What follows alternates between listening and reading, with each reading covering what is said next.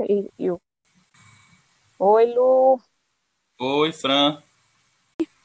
Olá, boa noite. Eu sou Franciele Ribeiro e aqui comigo os meus colegas Lucas e Tanani. Oi, gente, boa noite. Oi, boa noite, Fran. Boa Olá, noite, boa noite, Fran. Boa noite, Tanani.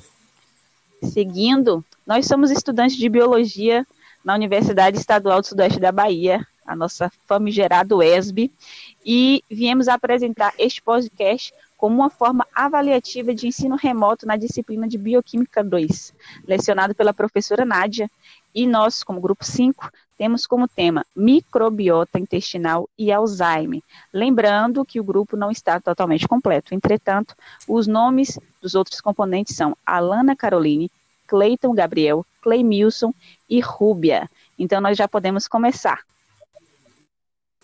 Certo.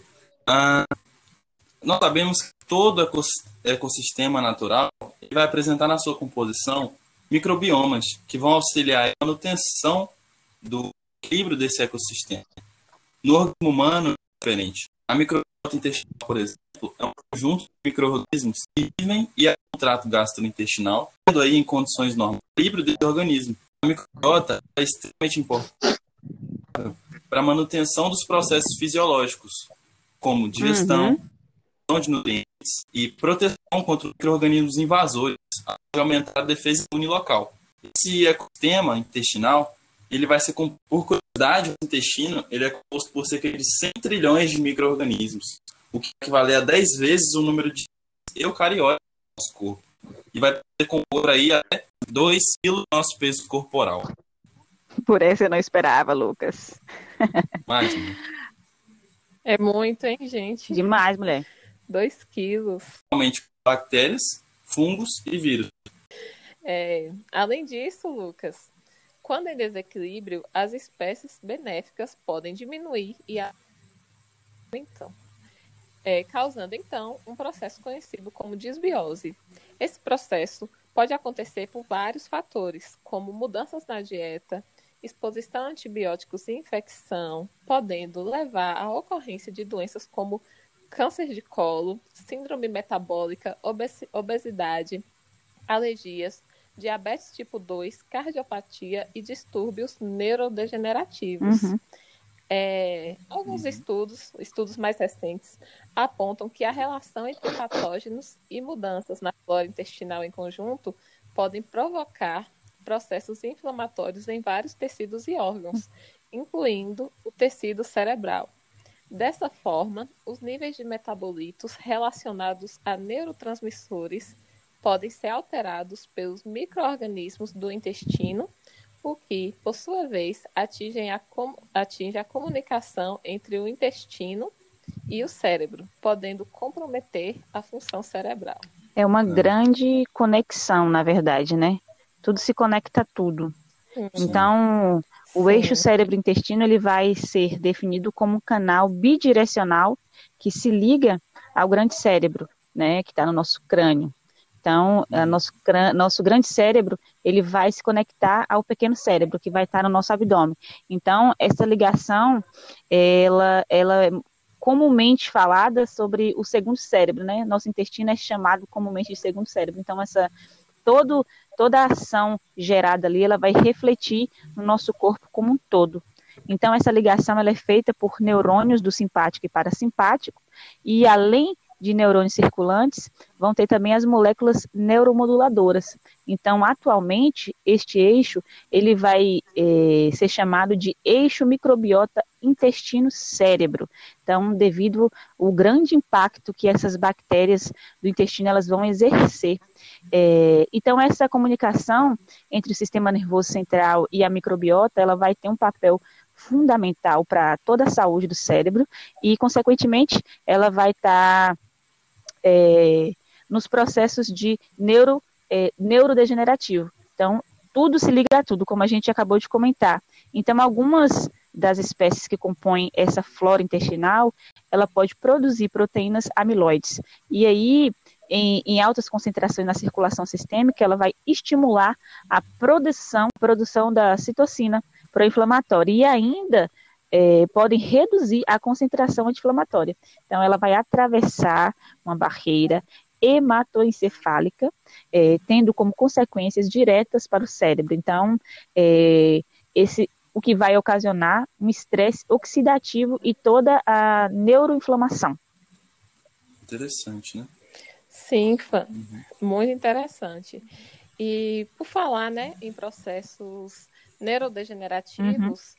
É, o Alzheimer é uma doença crônica e progressiva, muito conhecida mundialmente, afeta cerca de 35 milhões de indivíduos em todo o planeta.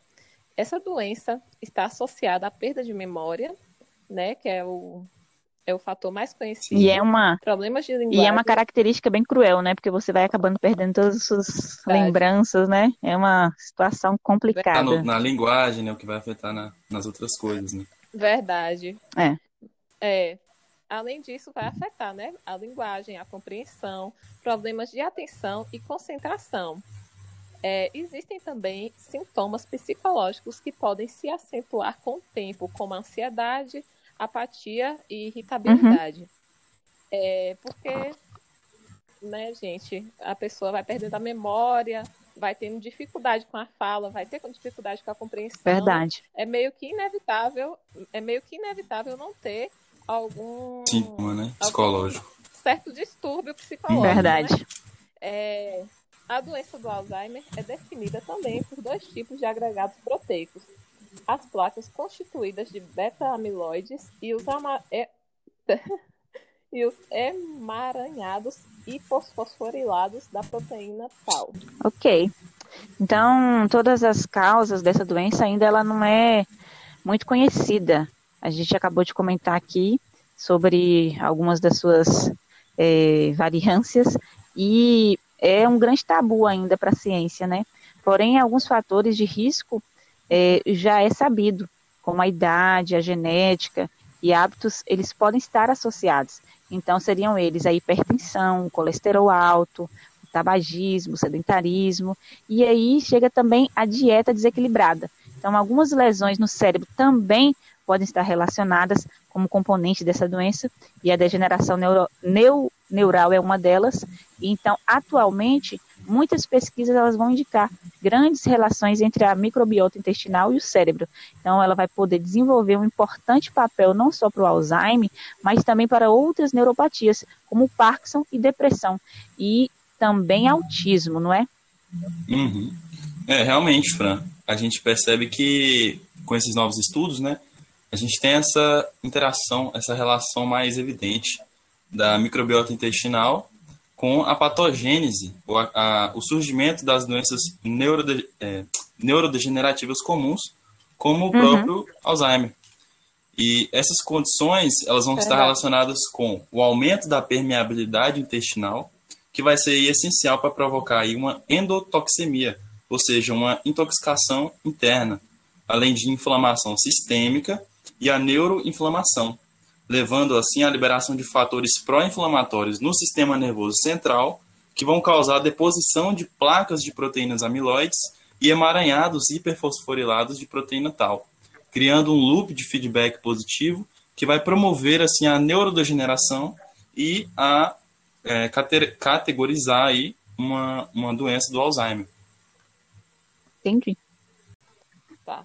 Uma nova possibilidade de prevenir essas doenças degenerativas são, é através né, de, de probióticos suplementares, que são formados por diversos micro-organismos vivos que promovem efeitos benéficos à microbiota intestinal, sendo então utilizados tanto para a prevenção como também para o tratamento de doenças inflamatórias. Certo, Tanani. Então, todas essas intervenções nutricionais, elas estão ligadas ao uso de probióticos, né, que vão poder retardar o aparecimento de sintomas em pacientes com Alzheimer.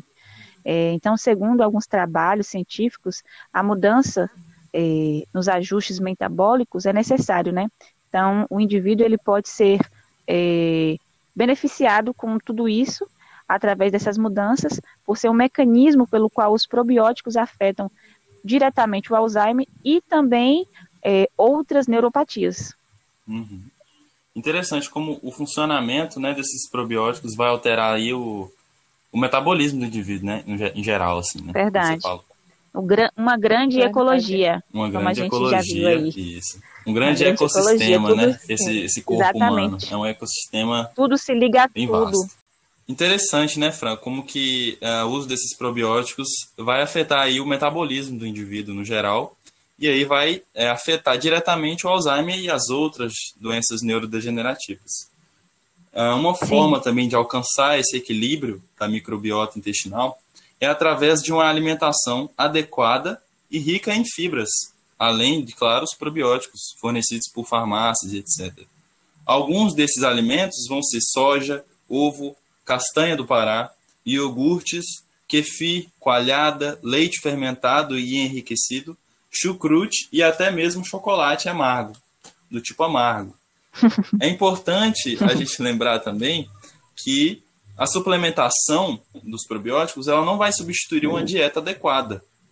E a ingestão dos probióticos naturais, como iogurtes, kefir e kombucha, além de fornecerem bons micro-organismos, vão auxiliar também diretamente na absorção de nutrientes essenciais. É interessante Verdade. a gente entender que esses tipos de probióticos naturais além de serem muito mais em conta, muito mais baratos do que os probióticos fornecidos por farmácias, é, farmácias de manipulação e etc., são probióticos uhum. é, naturais, né, que nós podemos fazer até mesmo em casa, com ingredientes simples, como por exemplo a kombucha, é um, é um probiótico que você faz utilizando um chá verde, açúcar, e aí depois você fermenta isso naturalmente e saboriza como você quer. Então é um, é um, é um, um probiótico de fácil acesso à comunidade e que pode auxiliar aí na prevenção de várias doenças, é, inclusive doenças neurodegenerativas como o Alzheimer. O que é muito válido ressaltar, viu, Lucas? Porque tudo isso aí reflete de uma forma muito grande no peso da questão salarial né, do trabalhador. É. Então, assim, se se nós podemos fazer uma dieta saudável e barata, isso aí vai ser de grande valia para o reflexo como um todo na vida da pessoa. Então, é, saber que um kefir a gente pode criar, né, ter o desenvolvimento, acompanhar o desenvolvimento dele e passar para outras pessoas, né? Então, tudo isso aí é realmente relevante para a pesquisa. Verdade. Uhum. Sim, é importante. Foi muito importante essa fala de Lucas, porque é, a gente percebe que são alimentos acessíveis, né? Isso. E alimentos que são mais baratos do que você ter que acabar gastando com probióticos e tal. É, é. é como é como muitas pessoas dizem, né, gente? A base de tudo é a boa alimentação. A boa alimentação pode evitar muitas doenças. Verdade. Exatamente. E prevenir, Nosso segundo cérebro, né? Prevenir é sempre melhor, melhor do que, que remediar. remediar. É. É, né? Com certeza.